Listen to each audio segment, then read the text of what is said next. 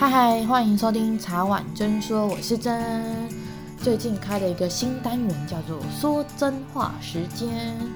这个单元会由我邀请很多不同的朋友来分享他们的经验，以及从他们的角度看世界。就是现在，按下暂停键，放下手边的忙碌，听听播客们分享属于自己的有意识生活。从生活中呢，有意义的生活着。从当中一点一滴的找回自己，并且过着属于自己的美好生活。播客串联活动时间为四月十号到四月十六，让播客的有意识的生活开启你不一样的视野。我们这一次非常感谢宇宙流跟关系聊天室一起邀请我们做这次的串联，然后请大家包容一下真的声音，我已经一个月没录音了，然后声音还是非常非常非常的难听。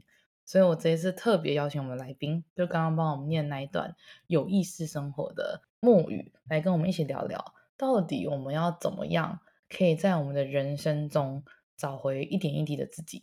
所以，我们今天的主题呢，我们会用微小习惯的力量，然后在日常生活中找回那些我们的自我。那我想先问一下墨语，哎，你刚刚在念的那一段，我们这一次的串联活动啊，你有什么样的感觉？你认为的有意识的生活有哪些？或是你觉得微小习惯有哪些？有意识的生活，其实我很久以前在一本书上看到一句话，他说：“你觉得你从起床、刷牙、洗脸，一直到出门坐上公车、捷运，又或者是你在骑车的时候。”这一段是你的大脑帮你去经过思考出来的动作吗？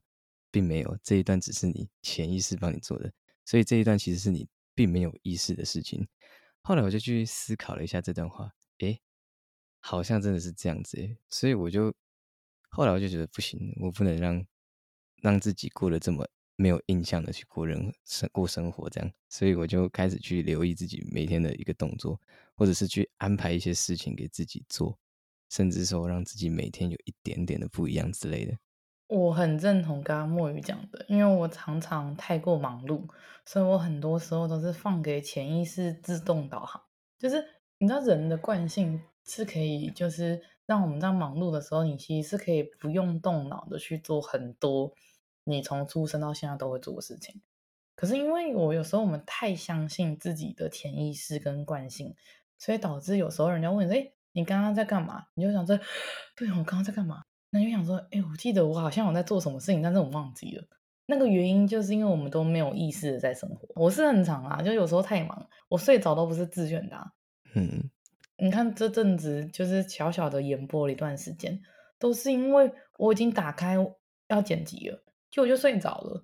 然后我早上起来的时候看着我抱的电脑，然后他还在那个画面呢，很难过诶，他的。嗯，无意识的生活不会顺便帮我剪辑一下，很难过。就我早上起来还在零零零零，然后我就唉，明天早上起来再剪。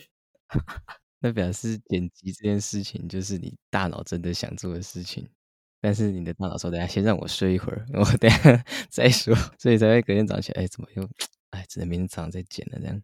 哎，我真的很难过，我一定要先讲，我真的有设了十个闹钟。然后我醒，然后我真的有醒来，然后我剪了五分钟之后睡着了，剪了五分钟之后睡着了，然后后来就有意识的告诉我自己，与其这样子，我不如好好睡觉，然后六点起来剪，所以就可以产出我们最新的那集频道，就是我我已经连续三天六点起来剪，剪到八点，然后去上班，然后这样连续三天才产出那个最新的一集，所以我只是想跟大家说，我真的尽力了这样，然后很感谢老天爷。当我抱着电脑睡觉的时候，电脑没有摔到床下。哦，这真的是万幸哎！我每天起来都被电脑看哎，而且我会吓一跳，就怎么怎么已经怎么已经七点了，然后准备上班了，然后怎么还没剪？哦，那我就很 sad。然后我想说，完了要演播，然后要被人家敲碗碗说哪时候才要上架，然后我就很自责，然后就说我明天一定要做到，然后明天还是无意识的生活。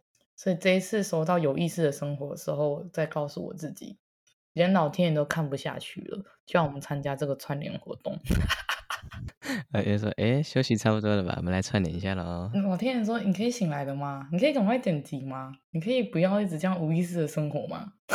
木鱼，你有什么样的例子吗？就是也是像你这样，你真的很想做到，可是不知道为什么你的意识会自己断片。无意识跟有意识不是看喝酒的，我们说的是你真正的。有一些人他可能就是每天都做一些 routine 啊，例行性的工作，或者例行性的两点一线，所以导致他可能不需要有意识或刻意去动脑的生活。但是我觉得这样就很可惜。对啊，墨鱼，你觉得呢？你的无意识生活来分享一下，不能只有我啊，要要分享，要求一起求。好，那我这边有自己的跟身边的人的例子，那我先讲我自己的好了。就我相信这个事情一定不只是有我一个人遇到，就每个人呢，当你早上呢忙碌的要出门的时候，你已经锁上了门，但是你可能在电梯里或者是某一个 moment，对不对？我早上有锁门吗？锁了没有？这个你你先说说看，你有没有这种经验就好了。我相信这个大家都一定都有，我不信只有我一个人这样。我我是每一次要下班的时候，钥匙都会忘了拿，然后走到机车旁边没拿钥匙呢，又走上去，然后很 sad。然后我同事说：“哎，你不是要下班的吗？你怎么又回来？”我说：“还是你要回来加班呢？”我说：“没有，我回来拿钥匙的，拜拜。”有些人说这是什么初老症状，我觉得可能。比较像是因为你太熟悉，所以大脑开始偷懒，比较像这个。然后另外一个我 至今都没有办法忘记，是有一次我跟我姐姐啊，我们去逛夜市，然后走着走着，就前面有一个小朋友，他突然伸出他的右手去玩那个小朋友的耳朵，然后那个小孩子一脸惊恐的 转过来看，然后我就看了一下我姐，然后看了一下我那个小弟弟。他的表情逐渐母汤，然后我就看我姐，跟我姐是面无表情的在走路。我说：“哎、你在干嘛？”然后我姐这才说：“她、啊、在醒过来，然后就没事。”然后我们就 假装没事就走开了。我说：“你刚才干嘛？”这已经是恋童癖代表。嗯，他是说我我我不知道，刚刚就好像就就真的是没有意思，就就突然间把手伸过去就开始玩人家耳朵，我一辈子都记得。哎，哪一个夜市啊？可以可以跟大家讲一下吗？我们所有的的父母亲不要把小孩带那个夜市。没有，姐姐现在在大陆了，还在这边上班，没事，不用害怕。哎，这个很酷哎，这个是我人生没有听过的故事，就是我的无意识都走害到我自己，我没有害过路人。一个走神啊，不小心那个也很可怕，什么开车失神。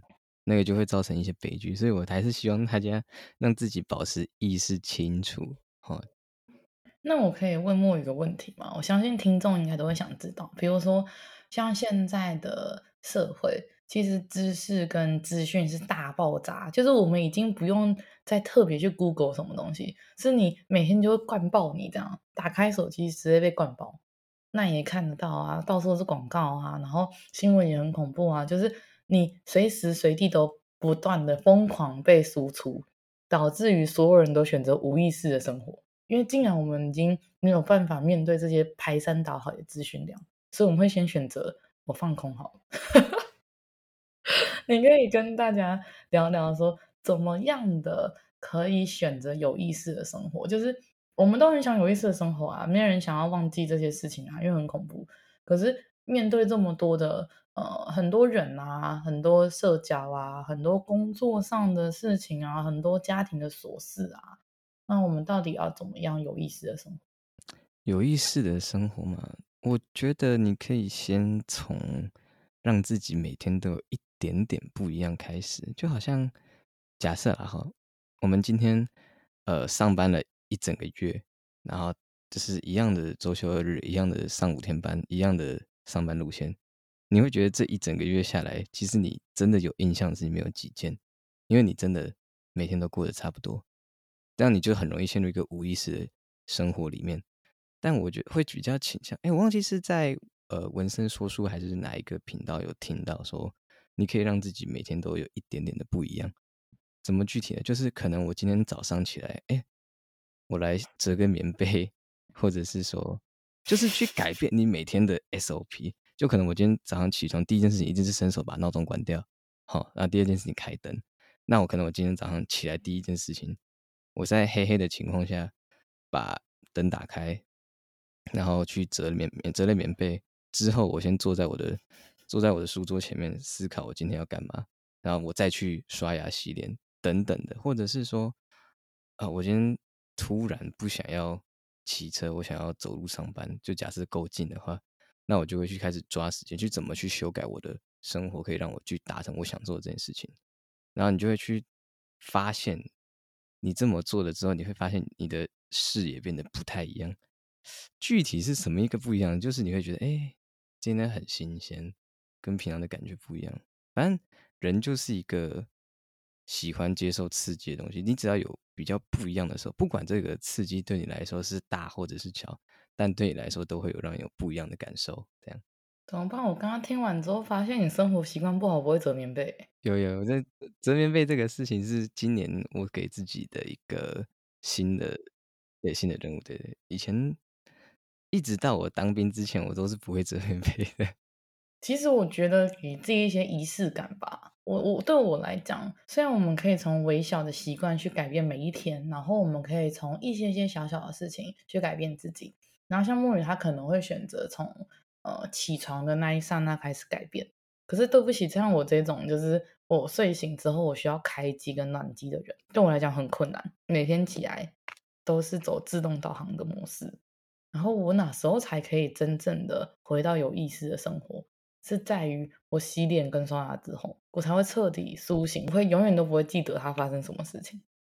我只会刷牙洗脸那一刹那，想说哦，今天有什么会要开，今天上班要干嘛，今天有新人要进来，今天可能查完针说要有什么活动，什么什么类似这样，我才会开始醒来。醒来的时候想说，哎，那我要穿什么衣服？哦，我今天要开会，所以一定要穿正装，嗯、我才会开始去输输入很多今天的很多事情。可是我遇到很多朋友跟我说过，就是他可能刚醒来的时候开机是要到走到办公室打完卡坐下来开电脑喝完咖啡他才会开机。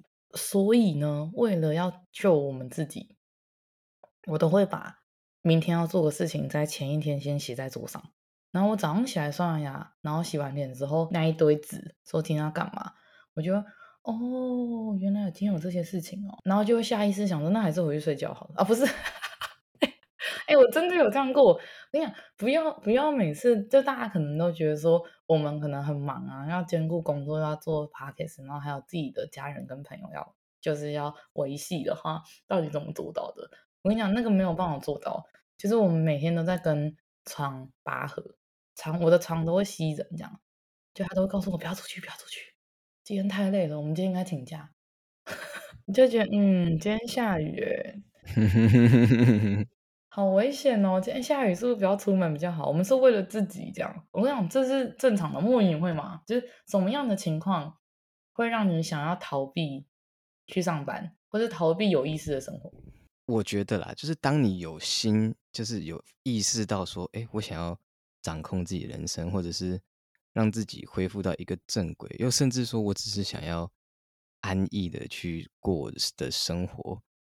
就当你有意识的去想要去掌控自己的人生的时候，那一刻起，你就是开始在过有意识的生活。就不管你在这中间有多少是有意识、无意识的的时候，可是你要想，你你不可能真的二十四小时大脑都开机吧？你总会有睡觉的时候吧？所以。你要把它再去细分，说你清醒的时候还是睡觉的时候，那也不一样。所以我觉得你不用说太去觉得说，哎，我今天就是要开始过一个有意思的生活。没有，人是一定会有可以偷懒的时候。就是你就算想偷懒，你放自己去偷懒，那也是你有意识的让自己去偷懒。我觉得这比较像是做选择吧。看过一本书，他是说人生都是选择的结果，就是你选择偷懒。你选择有意识无意识，你选择今天要不要去上班，你选择要不要跟这个人当朋友，你选择了这份工作，你选择了很多东西。那很多人就会说没有啊，我也不想要啊，可是我就是为了生活嘛，为了生存嘛，可能就是为了不要让父母难过嘛，可能就是为了不要让这个朋友难过，为了不要让另一半难过，太多这个。可是回到重点。都是你选择，为了不要让他难过，所以你做了这些你不是这么舒服的选择。但回到最终，你也可以选择不要，只是你就要承担那个后果。我觉得好多人可能怕的是那个后果，就是比如说我今天跟沐雨，我们可能为了一些意见有一些不太一样的想法产生的争执，我选择要跟他继续当朋友，所以我会去想办法去厘清，就是我们刚刚的情绪性发言啊，或者是我们刚刚有哪个争点点是不对的，我们会选择为了让彼此可以当朋友而继续呃去厘清这些东西。可是有一些人他可能在争吵或者在做过太多类似这样的事情之后，我就会选择说，哎，与其跟他当朋友，每天在这里解释这些东西。那我不如去做其他事情。我觉得刚刚莫名应该想表达的应该是说，其实连偷懒，或是连放弃一段友情啊，放弃这个工作啊，放弃一些呃东西，都是我们自己选择的。只是我们知不知道，我们放弃这些东西，做了这个选择之后，后面的结果我们能不能承担？我也跟父母抗争过啊，去英国啊，学机车啊，做很多大家认为很稀松平常的事情。可是可能在我的家庭教育里面，这个是需要一点抗争的。就每个人是不一样的。很多人说：“，你怎么不穿耳洞啊？你怎么不刺青？然后你不是很有自己的想法吗？那你应该会是一个比较中性的人，应该不会这么女生还是什么之类的。”我我得到很多这样子，不管是来宾或是听众的一些回馈啦，那我都会觉得说：“哦，没有啊。”我选择不刺青、不穿耳洞、不晚归、不去夜店、不去做那些事情，是因为我觉得这些东西没有比让我父母难过还重要。那如果当今天我去英国练机车、去考机车，这件事情是我觉得我人生必须要做的事情，它的严重程度就影响我人生的程度胜过于让我父母难过的话，我就会去 fighting 嘛，就会为了自己的人生。去抗争，甚至去革命嘛？只是你你要付出的代价，就是可能我爸妈一个月不跟我讲话，就可能还会觉得哦，你长大了哈，翅膀硬了哈，你就是爸妈话不听了哈，什么？就是你要面对就这样的下场。所以很多人，我回到我刚刚说，为什么不穿耳洞、不刺青、不做一些我内心很想做，但是我想说哦，其实也没有想做到，就是愿意让父母。去难过，或是为愿意去承担这一次的争吵，嗯，那我就会觉得哦，其实用假的也可以啊。其实贴纹身接，就是我会去找一些折中的方案，因为我觉得很多事情不是非黑即白吧。莫云也觉得吧，就是很多不是是非对错，就是你要不要做，对，你做了之后你要不要承担这件事情值不值得？是这样，有哪一件事情是你抗争来的？哪一件事情是我抗争来的？那其实我从小到大。我们家是比较属于那种放任式的管教，但是，呃，我以前也有做过 八加九什么的。来分享一下八加九是什么？八加九是什么？那种我们会成群，呃，我们会成群结队走路，然后会想要去路上随便找人家麻烦，然后是干人家的安全帽啊，拿烟烟蒂乱丢啦，或者是啊、呃，有一些比较严重，但是我没有碰了，那是我。那是在我觉得我可以接受的范围之外的东西，我就没有去碰。因为打给警察贝贝，刚刚上述的东西都犯法。我相信听我们的频道的人都是有一定有一定水准，就是都知道这是不可以的事情。那是我以前年少轻狂，对，我们是有良知的。那时候也会去围殴啊什么之类的，反正就就你看就是一个哦，这个小混混那种感觉。可是我都是在做我良知内觉得。还好的事情，因为我觉得有些事情它限制只是限制在年龄，就好像我那时候十十六十五六岁，我会喝酒，我会抽烟，但是我他们在围殴人的时候，我是不参与的。就是我觉得有些东西是我想玩，我想试，它的界限对我来说比较没那么明显，就好像这只是因为抽烟喝酒只是年龄界定的东西。当然，我不是说小朋友不要去去违背这些事情，但是那时候我就觉得。挑战，因为我从小就是一个喜欢去挑战规则的人，所以我最后也是拿了一张无照骑车的罚单，然后让我妈要要跟着我去监理站上课。我觉得我自己在外面玩怎么样没有关系，但是牵拖到我的家人什么的，那就就是我的不对，因为我做了选择而拖累到其他人，这样这个选择是我们的，它的后果是我们能不能承担的。像像我那时候我就知道抽烟喝酒最多就是开个劝导单。然后再跟再跟我爸妈讲，就这样而已，所以也没什么事。但是那时候无照骑偷骑车这件事情，就真的是影响到我爸妈。你有吗？因为上述的事情被赶出家门过？就其实很多事情我都隐藏的很好，就是我爸妈是不知情的。阿姨叔叔不要听这一集。还好我在网络上名字也不太一样，就还好我是在我脱离这个圈子的时候，我身上都是干干净净的。我去，我还是有良民证，我没有任何的，就是刑事记录之类的，最多就是收了几张罚单而已，这是万幸，我觉得。可是我那时候也跟我人，也是我人生一个里程碑吧，就是我也见到了这个世界的某一个角落，就是可能一般人比较不会接触到，或者是不愿接触，但我也去看了他们的视角，其实。很多人都蛮身不由己的吧，又或者是原生家庭的问题。他刚刚前面讲的就是你要做这个选择时，你要去确保你自己能够承受，而且不会去连累到其他人。这样，我当完八加九之后的最觉得最重要的事情，或者哪一件事情，是因为妈妈陪你去听就是验理所的课，才让你决定脱离那个圈子，还是发生了什么事情是可以跟大家分享？因为我一直在想啊，就像你讲的。很多的身不由己，他是真的身不由己啊。但是这些身不由己里面，是不是有一些东西是我们可以一点一滴、一点一滴，让我们这个身不由己变成我们有选择权？只是他可能没有没有马上，就是像刚刚莫宇讲，有一些人他可能因为原生家庭可能会家暴，可能父母会性侵他，什么就是有太多，因为我们也录过太多类似的故事嘛。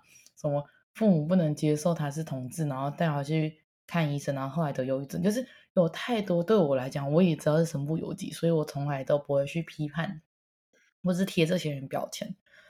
可是有没有办法在这些身不由己的过程中，到了有一天，我们慢慢慢慢的一点一滴的改变，慢慢的找回自我，然后在十八岁的时候，在二十岁的时候，这些身不由己，因为刑法跟民法，我们成为完全行为能力人之后。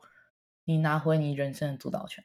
当下我会做这些事情，只真的只是出于好奇跟认同吧。因为其实我自小就虽然说是放任式的管教，但是以我就是我爸来说，他在我有印象以来，就算到现在，我要今年我要二十四了，他给我的称赞就是夸奖都没有超过五句。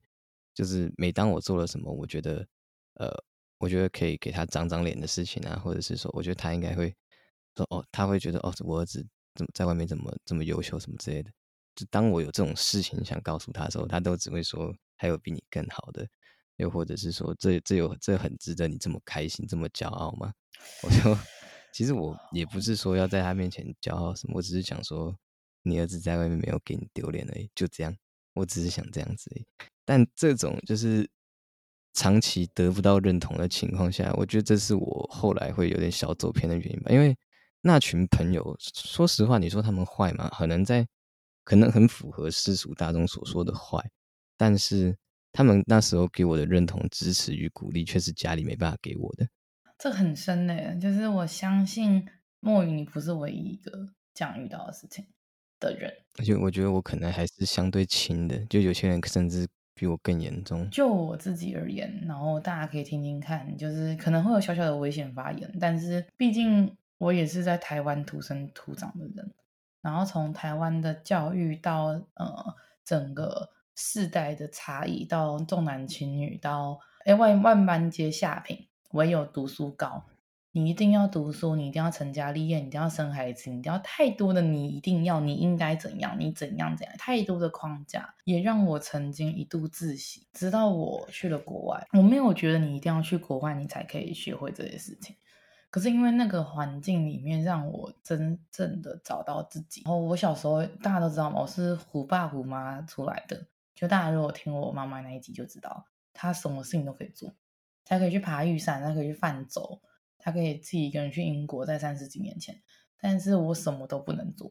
我也回到墨语的那个时代，在我小时候的时候，但我可能小时候考了一百分，我可能拿了第一名的时候，我父母跟我说：“那本来就是你应该拿的，有什么好值得？就是你本来读书，你就应该把书读好。这件事情有值得拿出来跟父母说我好棒棒吗？没有。但当我今天不小心考了。”呃，九十五分啊，八十几分的时候，父母可能会觉得，哎，你为什么没有把书读好？你为什么这一科就是读不好？像我就是不是理工科的人，所以我的物理跟数学就是很惨淡的那一种。我可能读了三天三夜，它还是可能八十几而已。可是我可能在历史或者是文科方面，真正的读一遍之后，我就可以九十几分。那就是对我来讲，那是人的缺陷嘛，就是你不可能同时物理、化学、数学，然后国英数全部都好啊，就是人无完人嘛。所以我有时候也会像木一样，就是我在年纪很小的时候，我想要得到一点点，说妈妈，你看我付出了努力，然后我也得到了回报，然后我觉得我可能没有很聪明，所以我可能花了比人家更多的时间。可是我觉得我拿到了一个我对得起我自己的成绩，或是社会普遍认为的第一名，或是什么一百分那种，就是现在我长大起来我根本不在意的东西。但是我也是在那个年纪，有可能我才国小，可能我才国中，我没有等得到过那种哦，对你很棒，我得到就是你本来就应该要这样做。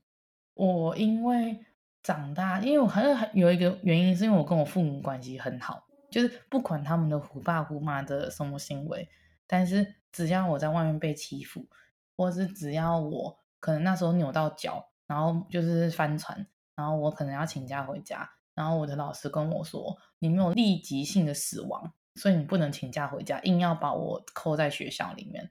我从五楼用一只脚蹬蹬蹬蹬到一楼。我们公我们学校有电梯，然后老师绝对不让我坐电梯。他说，你又没有死亡，你不是还有另一只脚吗？然后我去完保健室之后打给妈妈。然后一下噔噔噔，然后我妈妈说：“我一定会让你就是回来看医生，因为我痛到站不起来，就已经翻船了嘛。那时候才高中嘛，高一吧。我在噔噔噔噔噔噔，从一楼噔到五楼，然后才跟老师讲，老师就是不准，他就是一句你没有立即性的死亡，你又没有马上死，你为什么这样回家？哇塞！我妈妈直接打来学校说，我此时此刻就要让我小孩去看医生。”因为他已经痛到不能走路，然后还要这样一直用噔噔噔的这样，然后明明就有电梯卡，然后永远不把电梯卡给我。这个老师，然后同学要搀扶我去，他还说不用，你让他自己去。我去得来，最有趣来。我跟你讲，可是我从此我没有因此而怨恨人，或是讨厌老师来什么，因为我就不是一个前三名的人。我们老师说过一句话，只有前三名的孩子才不会变坏，他们做的事情都是对的。所以，我们这种十几十几名的人，在老师的世界里面，你就是。我不知道，就是可能优等生有优等生的特权吧。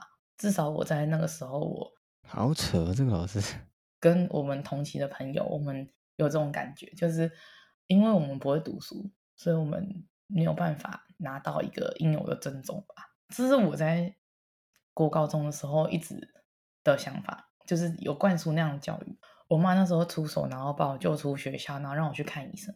医生跟我讲一句话：“妹妹啊，还好你有赶快来看医生哎，不然你以后这个就是关节的地方，因为我是扭到那个脚的关节，就是外翻嘛。然后不然你以后就变成气象台，就是你可能以后换季的时候都会痛哦，什么这样？还好你有赶快来，就是看，然后我们赶快把它调整回来，这样就你可能有拉伤，可能没有骨折，可是可能有拉到一些肌肉的东西，导致你会那么痛。然后我们赶快把它调回来，什么什么这样。”天爷带我不跑，隔天那个老师在走楼梯的时候扭到脚，就他请假。然后我跟我朋友说：“哎，后来你们昨天上什么课啊？因为你也知道我后来请假，然后一请请两天这样。因为我妈想说不要让我一直走路，不然因为再噔噔噔噔到五楼这样。对，听到说他昨天扭到脚请假，然后我就问了我朋友一句说：因为你记得他前天跟我说他没有立即性的死亡，为什么要请假吗？那他现在还好吗？这样。”他说没有啊，他就是很轻微扭到脚而已，他比你还不严重。我说哦，那为什么还要请假？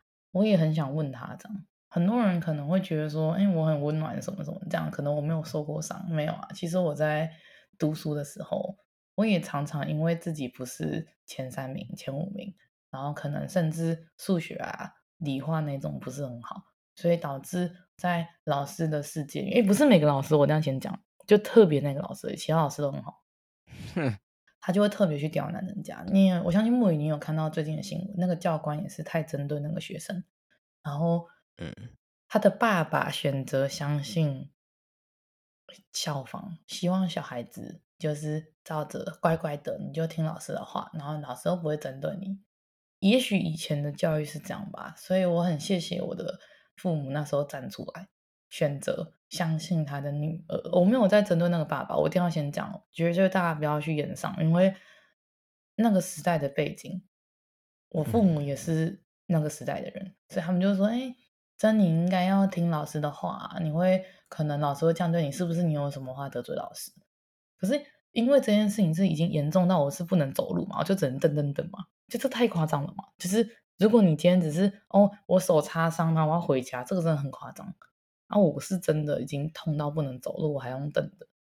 然后后来医生也证实了，就是还好你有赶快来医治，不然你可能以后脚会有就是留旧伤什么这样。所以从此之后，我父母就相信我的任何求救吧。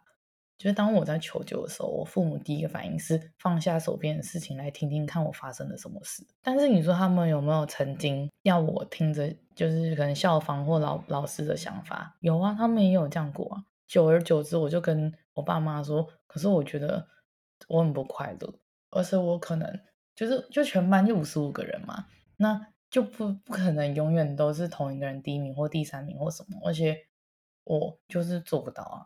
然后我父母其实他不是很追求成绩，他们只是在意说你有没有认真读。因为我妈就说：“哎，那这一题你会错，原因是什么？”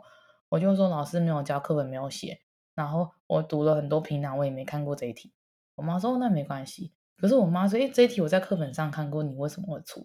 我说：“哦，她说下列何者为非？我看到下列何者为是，我看到下列何者，我就直接选答案。”我妈说：“哦，那像这种就是不应该存在的。”最感恩的地方，因为太多人会来跟我说，我父母是虎妈，或是甚至有指教过我们家的一些教育。我说在真实人生或在工作上，那我都会跟我不是捍卫我父母，我只是说他们虽然很严格，可是他们的严格不是表面上的严格，他们的严格是他真的陪我一起来厘清这些事情之后，他可能会跟我说：“哦，真，那我可能觉得你可能就算你脚很痛什么，你也不能跟老师。”就是可能有点顶撞这样子，可能老师会觉得他不被尊重，然后我可能会觉得说，可是我都已经痛成这样，然后你还要在意这种权威式的东西，我觉得很奇怪。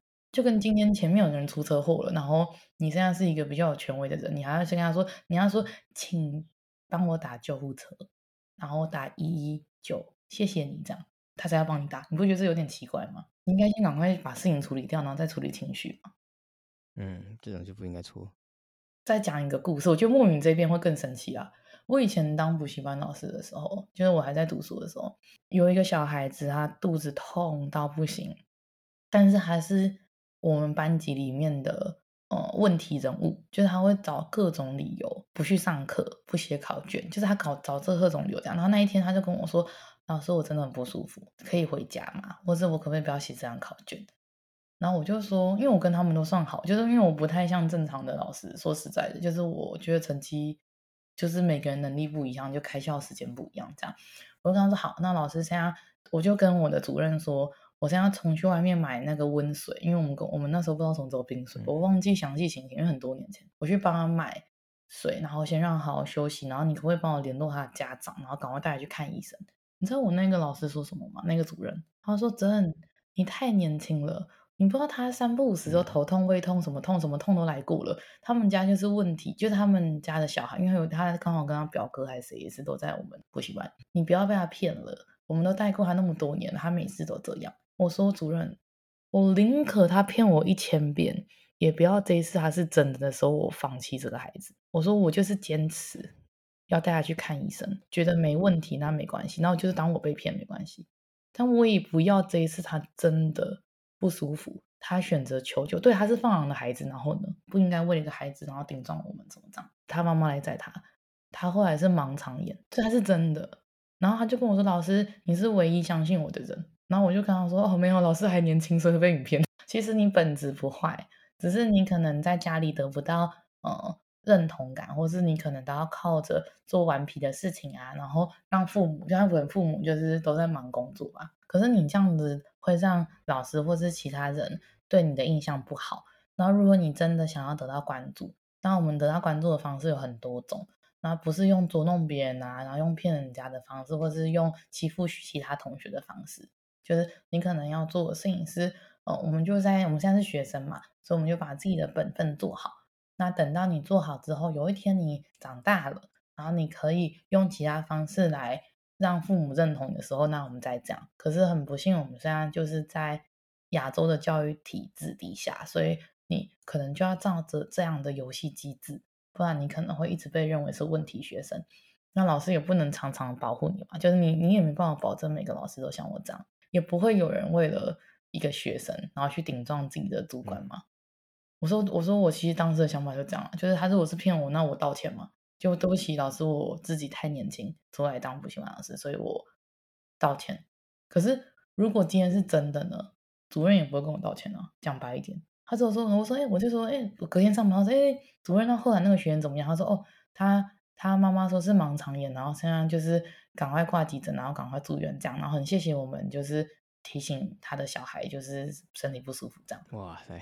我就说，然后我也没有想再跟主任多说什么，因为我相信他自己也知道他当初是怎么当我。若雨你应该更生气吧？我不知道听众的想法是什么，反正我当时才十几岁，就我那时候才高中毕业，然后去去补习班，然后就教课这样，我就一直跟我爸妈说，也许这就是为什么我常常。会选择当一个温暖或善良的人，因为我发现，嗯，我选择善良的时候，我都可以帮助到真的值得帮助的人。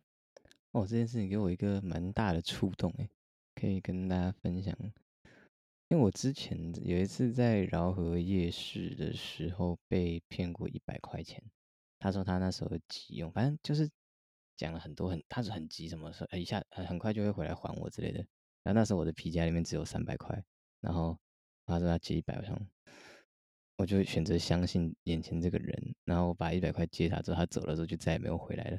反正后来我就知道啊，我自己是被骗了。后来到我就觉得 OK 好，这种都是骗人。结果有一次我在那个台北火车站楼下，然后有一个人他走过来跟我说：“哎，那个他说他在赶火车的时候跑步钱不见了，就是他的差一张差四块钱，他可以回家。”他问我说能不能帮他，可是那时候我就是觉得说，就是我就不相信嘛，然后我就没有理他，然后后来我就走去旁边，然后就不理他，然后结果后来有另外一个女孩子给了他四块钱之后，我看到那个人的神情是他快哭了，然后因为他好已经真的跟很多人要都没有人给他，然后他他快哭了，然后跟那个女女生一个大大的鞠躬，跟他道谢，然后我就看。我那时候心里好像就被触动了一下，我就觉得，对啊，我被骗了，那又怎么样？那今天我当初也是因为想要帮助人，我被骗了，所以我就再也不去帮助人了嘛。我这是看到那一个画面之后，我就就变成这个样子，我的心心心态就突然这样。所以后来虽然没有像之前那么的傻，但是我还是会去觉去评量说，人家到底是不是真的。要需要帮助，而不是一昧的拒绝这样。嗯、呃，有时候现在会变得比较，不能说冷漠啦，但是就是你知道吗？就是大家门，就是至少门前许，然后不管他人瓦上霜。就是那时候你知道我很喜欢读一些古诗，虽然真的有点走火入魔的在读书，但是原因是因为我发现历史会不断的重演。然后原因都是因为我们永远都在选择一样的路，所以历史一直都一样。我也被骗过，我也被朋友背叛过。我相信大家有在听频道知道。然后我也遇到很多不公平的对待，不管是因为我是女生性别上的对待，或是不管是因为我年纪的对待，不管是因为我精力不够，因为我还很年轻，别人都可以当我爸妈了，你知道吗？就是每次都会遇到，我都可以当你妈了。我年纪比你大，什么什么，就那样，我觉得很无聊的事情。然后我也没有因此到现在变成年纪比比大学生还年纪大，或是有一些听众他可能年纪比较轻，然后来问我一些问题。我也从来都不会想要用一个上对下，或是不会想要用一个指责的方式在对别人，因为当我们在那个年纪的时候，我们受到这样对待，我们是不喜欢的。那当我们到了下一个年纪的时候，遇到同样年纪的我们的时候，你会选择怎样的对待这样的人？如果我们选择跟那些对待我们不好的人一样，那我们不就成为他了吗？那如果我们选择我们遇到这样子不好的对待，我们选择去修复，变成一个我们不用特别变成一个很好的人，但是我们选择一个公平的对待。那这样子的他们，是不是就不会遭受我们的际遇？那是不是他就不会变成一个，那我以后不要对别人好。那我原来我是被骗哦，我原来我问一个问题啊，这样被对待，那我都不要问问题。那下次人家问他问题的时候，他也是选择这样对待别人，整个社会不就变得很恐怖吗？这才是我在我们频道常讲的善的循环。我们从来都不用大家去捐很大笔的钱啊，去把你身上所有财产都给别人。我们永远都是我们保护我们自己，心有余力的状况下，你不求回报去帮助人家。那像我也遇过墨鱼的事情啊，就是我也捐过，就是也在路上遇到，然后我选择就是借嘛，可是后来我也没拿到回来啊。可是我当时的想法很单纯的，就是哦，我可能不会因为这五十块、这一百块而没有下一餐，所以我会觉得说哦，我宁愿相信还是真的。如果是骗人的，那也没关系啊，就是我就是我的动念是善良的，至于这个善良被别人怎么运用。那至少我的本意不是这样就好。莫雨，我遇我跟你遇过类似的事情，然后很多人说，你怎么还会去买玉兰花？你怎么还会？就因为我到现在这个年纪，我还是会做这件事情。他说你不知道很多是集团控制什么什么什么，很多有的没的这样。我说哦，我知道啊，但是如果这个人不是呢？而且我有拿到花，我觉得我闻到这个花，我心情很好就好了啊。怎么讲？我付出我的钱，然后买到一个花。然后因为这个花，我觉得很开心，因为我做了这件小小的善事，不一定还是善事，它可能是被集团操控，但是我心情是好的，然后我觉得我有帮助到他。那你不能每件事情都觉得一定会帮助到人，还是怎么样？不要带着目的性的去做一个善事。当这件事你发现跟你想象的时候不一样，原来还是他利用你，原来还是你是他的工具人，原来什么什么，原来太多的原来，你就觉得哦，反正。就这样啊，至少我当初帮他的时候，我是不求回报的。我觉得这很重要，就是不求回报的做一些事情。那当你发现你做这些事情，别人在利用你还是什么时候，你就会觉得哦，也没关系啊，反正我下次都知道。就下次遇到这个人，就这个人不是这一类人，这个人他就是跟我公事公办，我可以被他骗一次，但是我不会让他再骗我第二次或第三次。但我也不能因为这个人就抹灭我心中的善良。不知道我可能太遇到太多类似这样的事情，然后我都会为了别人或是自己的原则跟善良，然后去争取一些东西，然后会被别人因此而讨厌我，或是因此而不认同，然后觉得说我被骗啊，我很无知啊。真的，我被骂过很多类似这样的事情，说你年纪太小，你不懂，社会不是这样的。可是后来我争取到的这些人，这个这个学生，然后或是以前帮助过人，他们都像墨鱼刚刚故事里面的，他们都是真心的觉得谢谢你还相信我，然后谢谢你不像其他人一样觉得我是骗人的。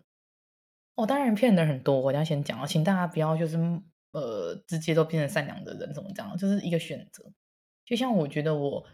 呃，可能为了这个学生跟我的主任对抗，到时候我错了，那我只是道歉，然后下次知道哦，这个学生可能会有这样的行为，就这样，我没有什么损失啊，我就是道歉啊，就是我看错人，我自己活该，就这样。回到我的那个老师的事情，我也觉得哦，没有啊，反正这个老师他是只喜欢前三名嘛，啊，我就不是他喜欢的学生嘛，那那就没关系啊，就是他他教课教好就好了，学老师本来就是传道授业解惑而已啊。他没有挂号里面要有同情心，然后要帮助你，把你当自己的小孩啊。他没有这个附属条件啊，所以我觉得哦，他也没有，他也没有对我做什么事情啊。说实在的，他只是可能让我延误就医啊。可是的确没有立即性的死亡，他说的没错，只是你可能会有旧伤。没错，我经历了好多哦，哇！如果大家听这种故事，真的讲不完的，太多这种呃人情冷暖啊，社会的比较不是很温暖的一面，是你啊。或是如果是听众现在面对这样，可是他可能他可能没有遇到像我这样的老师，他可能没有遇到像我父母这样子选择相信我的父母。嗯、那你有什么建议要给他们吗？怎么样去找到一个可以相信他的求救管道？网络上的人真的真的就像拆盲盒一样，就你可能今天像我跟真是算网络上认识的吧，好像也不算。不，那我们是转介绍。好，这一趴好像不能讲。我想看，不会，就我跟你可以直接，就是我跟木雨其实是算是陌生人啊。如果硬要讲的话，对，我们原本是平行世界的人，一直到有一天，就是我我我原本想要做 podcast，然后就有人说，哎，好像可以去做做看来宾，然后于是我就去了小鹿他们频道，然后后来在小鹿他们频道之后，就跟小鹿他们就是认识了 podcast 这个圈子，然后才来这边做来宾这样子，所以就还在体验做来宾的感觉，不过。我觉得这是一种机遇吧，但是也有些人在网络上认识了人，也是平行世界另一个人，但是最后是被 带出去，嘎了自己的腰子，然后就被丢在海岸的。就是前阵子那个新闻也是，所以我觉得网络上不是不行，但是你真的要去很慎选，就最好的方式，我还是觉得。可以从你自己的生活周周遭去找一个跟自己比较同频的人，然后让你就说给他听，呃，或者是你今天如果单纯的只是要做一个抒发的话，你可以去。我自己以前是跑去玩那种就是通语音的 app 交友软体，然后就讲完一顿输出完之后，可能在在那个交友软体有好友，但是我私底下的。Line 啊，IG 是不给的，就可能就是仅止于支持上面，就是不要有太多的。就如果你今天只是需要一个抒发的管道，但如果你今天是需要认同的话，那我觉得你可以去找尝试新的兴趣，或者是找你哎原本就喜欢的兴趣。可能我今天我喜欢打球，那我去球场跟几个人，就是球场的人一个一定很好，就混熟了吧。然后说哎打完了走下去一起去吃个饭啊什么，就就一来二去熟了，你可以。跟这些你们本来就有一些志同道合的朋友去做分享，或者是他们可能也会给他们他们建议，因为他们也也另一个部分来说，他们也跟你是平行世界，因为你们没有一个媒介去相交。对，就是我还是比较倾向这种现实认识的人这样。所以再不然，再不然，你可以私讯我们茶碗蒸的频道，过很多的私讯，然后我其实是很感恩，就是听众愿意。分享他们真实的世界跟他们的困扰给我们，因为就像我们说的嘛，其实我跟墨雨，我们我们就只是一个平凡的人，就是我们可能有特别的经验，一些亲身的经验，或是我们身边周遭的朋友有一些我们觉得很恐怖的经验，或是很不错的经验，我们就带着分享的心情，但是没有办法提供说你一定要怎么做才会怎么样。就是我们只是我们是这样做的，然后我们的结果是这样。你就算照着我们做，也不一定会有那样的结果。呃，所有的因素都不一样。就人生不是一个数学公式，不是一加一就等于二。对，我们做的选择是基于我们的人生经验，还有我们所看到的东西，对我们自己做出最有利的选择。但是这个对我自己最有利，不见得对你最有利。所以我会希望，如果你今天来问完我们事情啊，然后我们给你的建议之后，你还是要经过自己的思考，去找一个自最适合自己的方式，这样，这样我们才有一起成长的机会。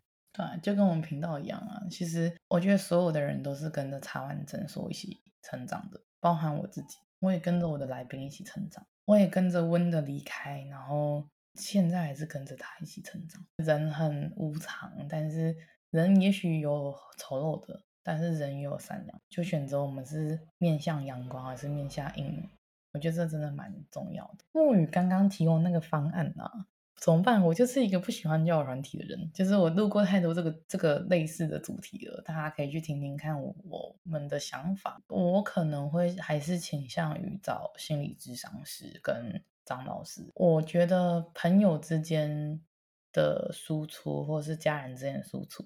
它只能短暂的抒发你现在的情绪，但如果你要根治你心里面的一些结，像我跟莫雨，我们可能遇到的是，呃，小时候想要觉得很好玩也好，或者是小时候不懂事，所以想要靠着考成绩什么去证明自己这种事情也好，但我们都各自找到自己的方式。像我是跟父母深聊，然后让他们去理解我，可是可能有一些人他父母跟他的关系不是很好。或是他父母可能会家暴，或是他父母可能已经很辛苦的在维持他们的家计，已经没有办法再顾到小孩子的身心灵这一块的话，我真的会选择走张老师或咨商师这一块。相信很多听众也有知道，我们都有在跟咨商师配合录音，或是心灵辅导师，就是我觉得只有受过正规的专业的人，比较能去承受对方的能量，跟才可以接住。我不知道墨鱼的想法啊，因为我觉得一些输出如果是一般的，比如说啊，我跟你讲啊，今天主管怎样怎样怎样，然后今天哪个朋友怎样，这个我们都 OK。但如果今天是像温这种突然骤逝，然后突然怎样怎样怎样，你不要说我朋友或我父母了，就是连我自己都受不了了。就是光是他，不要他过世好多行，光是他那一年半的化疗，跟他的那些负面情绪，嗯、跟他每天都想要有不好的念头的那种，光是我身为他很好的朋友，我都受不了了，我都跑去吐了，那何况是一个网络上的一个陌生人？对，我是这样的想法啦。当然，人会想要去找别人来倾诉什么，那是很正常的。可是我觉得我们都没有办法去知道说，你找的那一个人他接不接得住你的情绪，会不会像骨牌效应一样，今天你倒给他，他倒给他的他，他要倒给他的他的他，然后变成这一串人都跟你一起负面能量，嗯、或这一串人都跟你一起担心，但是他们无能为力。那不如去找一个正规的管道，因为最近有很多心服，就是心理身心灵诊所啊，或是很，其实我觉得。受过专业训练的人，他比较能去抒发他自己接收到的那些负能量。第二个是，如果你跟你朋友讲，今天你的朋友突然变成不是你朋友的时候，你不是有一个不定时站那在那边旁边讲，我跟你讲哦，谁谁他怎样哦，他真的是很不好的人呢。就是你不用把你的弱点去给别人，然后让别人有伤害你的机会。这也是墨鱼刚刚你说你不给你的，比如网络上那些朋友一些你私人的 IG 或者什么的原因嘛，你也是会怕。很多东西就是国王有驴耳朵，然后就全村的人都知道他有驴耳朵这样。对对，每个人会遇到什么样的人都是他的命，就是看你自己怎么选择。像正规的，对，会听起来比较靠谱，没错。因为其实我自己是会提，呃，我说交友软体啊，或者是找志同道合的朋友，都是因为我自己是这样过来。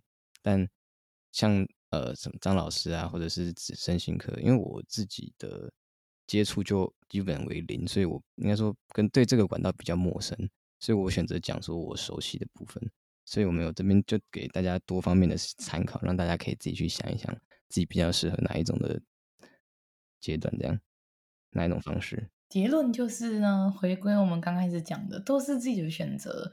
那你做了什么选择，就会有风险。像刚刚墨鱼讲的，有可能就是。叫人一出来，然后声就不见了。哎，真的太夸张，你不要这样吓人家。然后有听众是听众，我是就是 他会被你吓到，就是他吓到之后把手机所有的叫人体都删掉，这样。那说不定我那就帮他躲过一劫啊，对不对？就是我我觉得我会走身心科或者是张老师这种建议的原因，就是像我之前提到的嘛，其实我身边有朋友是忧郁症的人。然后我甚至有访问一集来宾是忧郁症，然后我一直还没有剪辑这一集，是因为有点沉重到我，哦，有点太真实了。那我很怕大家就是接收到的时候会不一定有办法符合啦，对吧？所以我还在尝试着，就是用比较平静，就是那一集我觉得非常非常值得深思，但是我还没有想到一个方式可以让大家不要这么。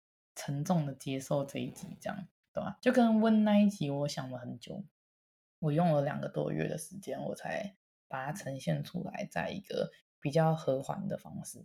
哇，你看有意识的生活，大家听完之后会不会觉得压力山大？还是选择无意识好了？我们要回归，回归，不要那么沉重，好不好？OK，好，反正我觉得人生呢，就是一次。就有些人会说，哎，如果人生下来终有一死。那我们生存下来的意义是什么？我跟他说：“对啊，你都知道人只有一次，而且有一个终点在。那为什么不好好把握你现在能体验你所有能体验的东西的机会？这样子，就我觉得人呢，就是重在体验。当你无意识的时候，你就会没办法去享受那些过程。可是当你去用心的去体验你想体验的一切事情，或者是所有的不一样的时候。”你就会发现你的人生不一样了，就是意义这种东西是自己给予的，这样。然后我觉得哇，我觉得今天资讯量太多，但我想要做一个我自己的结论。也许我经历了很多人情冷暖，经历了很多好跟不好，经历了很多喜怒哀乐，经历了一些的生离死别，一些的背叛，一些的快乐，一些的温暖，然后很多的陪伴，很多的相信，很多的不信任。我经历了种种的这些之后，我都觉得你没有办法留住任何的人事物在你身边，可是永远可以留住的就只有你自己。与其向外求去寻求很多的温暖、很多的信赖、很多的支持，这个很重要。但是也许我们应该回归自己。我们相信我们自己了吗？我们相信我们的决策了吗？我们认识自己吗？我们知道我们的喜好吗？如果我们真的都了解自己了，那我们就不会做出让我们自己遗憾的选择。因为我一直都觉得，遗憾比失败更恐怖。因为失败了，我们可以重来；可是遗憾，我们没有人可以回到过去去改变任何事情。我们只能活好现在，努力的让未来变成我们想要的样子，对吧？莫云觉得呢？就这段时间，大家都。其实我之前也是有稍微关心一下海观镇这个频道，就觉得其实走过来真的是也算蛮不容易的。再加上前阵子温的事情，就第一次，其实我第一次听到，就是那温离开的那一集，就是应该是我第一次碰到茶碗蒸，就是听的那一集，就那一集整个情绪渲染的我非常的，也是我可以感受到非常多的不舍跟难过，但是。又又会觉得充满力量嘛，特别是在后面听到那么多的人留下不一样的话语，就是我觉得，嗯，这是一个善的循环，一种温暖的感觉。所以我就在接到真的邀请来做来宾的时候，我二话不说我就答应了。所以今天也是非常开心能够过来跟大家这边分享一些我个人的故事。对，因为我这阵子实在是就是隐身了一个月，主要不是因为自己有什么状况啊，主要是。还在处理自己跟温的一些最后的道别吗？因为频道也即将转型嘛，然后再来就是工作跟兴趣跟人生有一些很大的转变，所以我也自己还在沉淀一下，所以很感谢，我真的很感谢所有听众来敲碗说哪时候上架，或者很多来宾的私讯、听众的私讯来温暖我，然后。来支持我，然后来希望我们频道可以继续走下去。那我一定会让频道继续走下去，只是我得重整一下我自己，然后让茶碗蒸说可以走向三点零嘛。毕竟，唉，很遗憾的换过了两个 partner。第一个 partner partner 是因为理念的关系，第二个 partner 是因为他离开了，他先毕业了嘛，所以这是无奈的事情。那第三个 partner 也已经找到了，但是我还在。我希望我们的频道是留着温的信念，然后保有茶碗蒸说的每个人都是独一无二的，然后每个人都应该要有善的循环，然后去让这个社会越来越好。我希望这个初衷永远都不变，但是我也希望我第三个 partner 可以有属于他自己的空间。这样我们的茶碗蒸说才会走向真正的三点零，这也是为什么一直没有办法更新或上架的原因，就是希望可以让这个频道它可以蜕变成第三版的它，然后可以跟着大家一起成长，然后也陪着我们一起成长，然后哇，很感触哎，就是没有关系，我们大家就可以互相鼓励、互相支持，这就是我们最喜欢的那个茶碗蒸。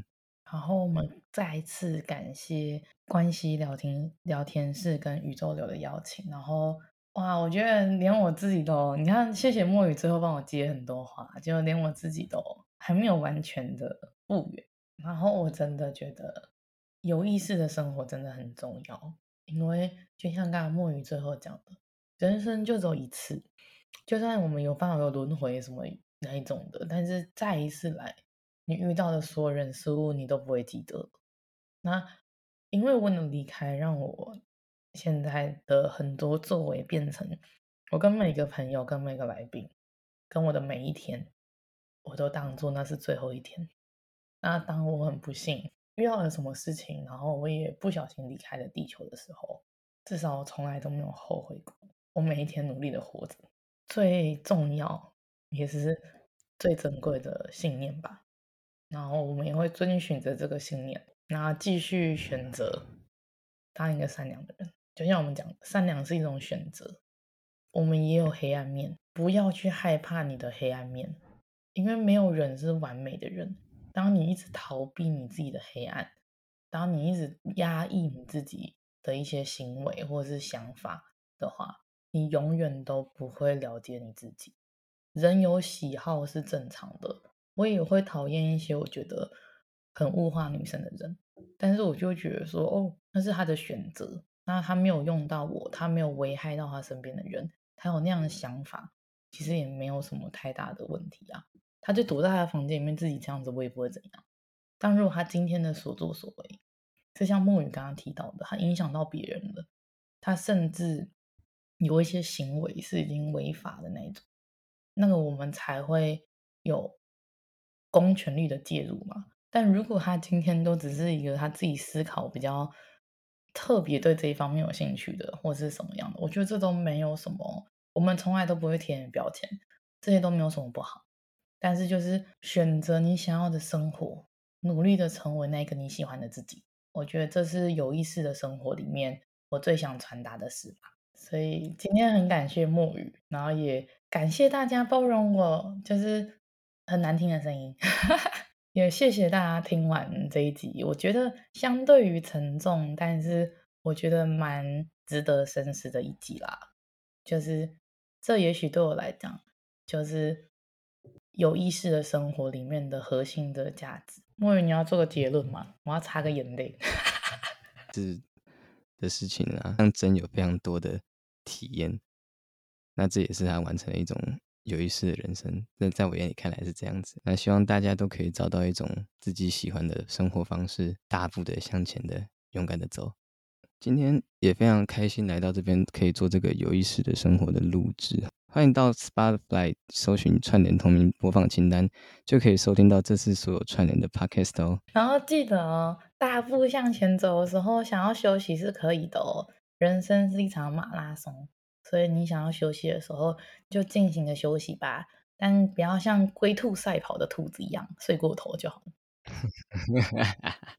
谢谢大家今天收听我们的频道，很期待下次再邀请墨鱼来聊聊更多八加九的故事啊！不是，好啦，谢谢大家，谢谢，拜拜。Okay, 好，拜拜。